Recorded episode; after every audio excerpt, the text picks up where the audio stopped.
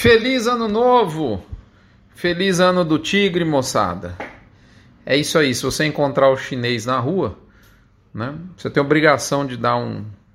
desejar um, um feliz ano novo para ele, ano do tigre, ano para novos projetos, ano para eventos importantes. É assim que funciona o calendário lunisolar, que é organizado, como eu aprendi hoje, de acordo com as fases da Lua e a posição do Sol. É bem diferente do nosso calendário ocidental, que está em função do movimento de translação da Terra. É ou não é? Com essas informações eu chego, chegando aqui no nosso Mini Front edição número 566, no dia 28 de janeiro, fechando o primeiro mês de 2022 né, e que marca né, amanhã, dia 29, o início do feriadão, mega feriado, feriadão do Ano Novo Chinês, que tem o nome lá de Festival da Primavera. Né? E eles vão emendar até o dia 10 de fevereiro. Né? Eles trabalham muito, mas quando é para dar, dar uma folga, é com força também, moçada.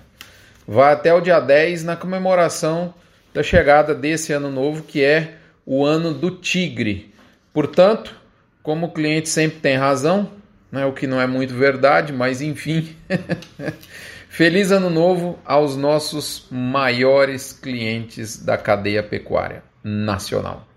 Enquanto isso, aqui na sala da injustiça, em plenas terras tupiniquins, a gente destaca cinco pontos para você. Primeiro, meio paradão, meio tipo zóio de boneca, água de poço, sem muita novidade em termos de precificação da arroba. Não tem força, o mercado está sem força para subir, tampouco tem coragem para cair.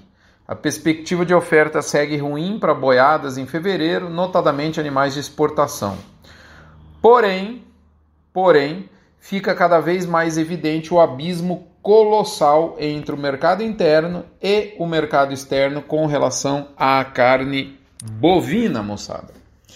Segundo ponto, destacando, ampliando essa lupa no mercado interno, a gente diz que ele está de maneira muito clara sentindo a sazonalidade, tendo nesse final de mês dificuldade para venda de cortes de maior valor agregado. Sente esse nosso mercado interno uma maior oferta de vacas para abate, muito em função de dificuldades com pastagens. Essa oferta de fêmeas está alavancada com relação a animais e também com relação a carne spot. Então, o frigorífico que não quiser abater fêmea, ele encontra com alguma facilidade carne de vacas no mercado, entre as indústrias, né? Então, olhe atento para quem precisa vender fêmea, o recado é esse nesse momento. É, há inclusive frigoríficos fora da compra em fêmeas, mas muito ativos nos machos, especialmente de novo com perfil exportação. Alguma melhora deve vir no atacado no início de mês, mas o sinal está amarelo, aceso, sinal amarelo, desculpe, melhor dizendo, está aceso definitivamente, especialmente para quem tem vacas e bois acima de 30 meses para venda nesse momento. Bois acima de 30 meses são os bois que não têm idade, não têm perfil para exportação China, tá certo? Terceiro ponto. Vamos colocar uma lupa agora no mercado externo, já que eu falei que eles estão diferentes, né? De outra sorte, os animais com menos de 30 meses de idade e com bom acabamento, perfil exportação ok, estão absolutamente demandados pelas plantas habilitadas para Estados Unidos, Ásia, gerando sobrepreços aí de 15 a 20 reais por arroba. Isso ocorre mesmo com muitas incertezas na China, lá onde os preços de carne estão altos, contrastando com preços baixos de suínos em meio a um ambiente de incerteza da continuidade de demanda. Os players asiáticos têm receio em assumir grandes posições de compra de carne, mas apesar disso, a necessidade de recomposição dos estoques que estão baixos segue falando mais alto e impulsionando os pedidos.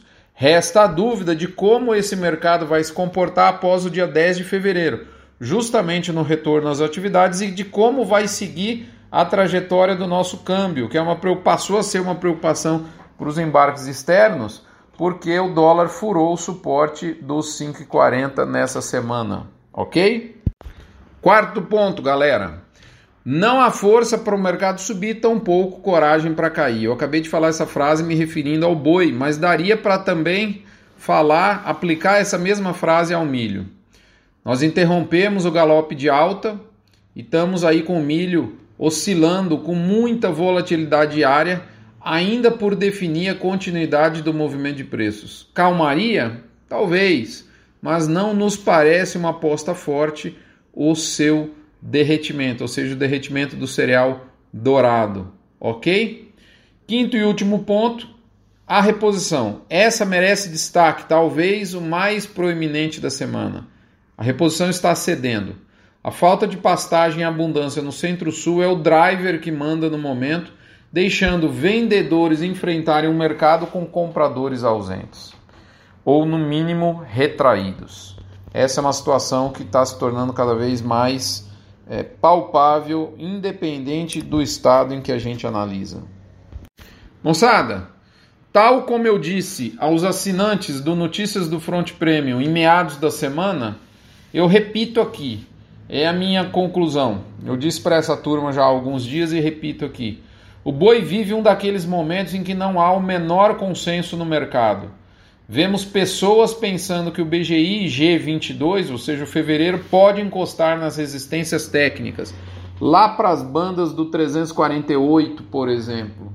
Né? Enquanto isso, Outros colegas veem o 340 como potencial topo para o indicador no mercado físico atual.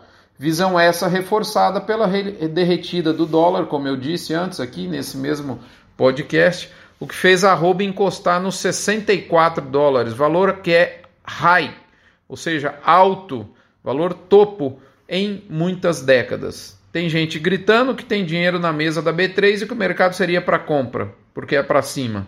E tem gente achando, gente que eu respeito dos dois lados, que se for para mexer é mais rápido, mais fácil a arroba vir para baixo. Nossa opinião. Quem acha que tá barato compra, galera. E quem acha que tá caro vende. Frase magistral do Ricardo Eise. Um abraço, até a próxima semana. Fiquem com Deus, não se esqueçam da campanha do agro contra o câncer. Doando um real por cabeça batida para o Hospital de Amor de Barretos, você não esvazia seu bolso e, ao mesmo tempo, enche de fé, chance de cura e esperança o coração de alguém que precisa e está numa hora dessa passando dificuldade num leito do hospital. Até a próxima, saúde, paz. Para você que está aí na China, se você encontrar um chinês, está aqui no Brasil encontrar um chinês, dê a ele um feliz ano novo, feliz ano do tigre. Até a próxima, moçada. Fiquem com Deus. Até lá!